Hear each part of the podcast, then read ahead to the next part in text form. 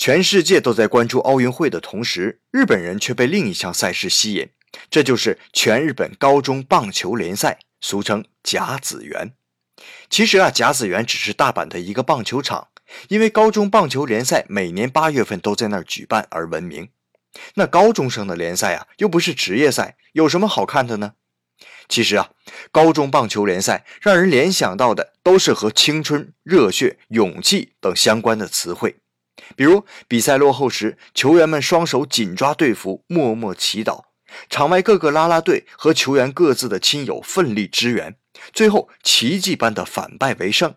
这些都是职业赛事中很难看到的光景。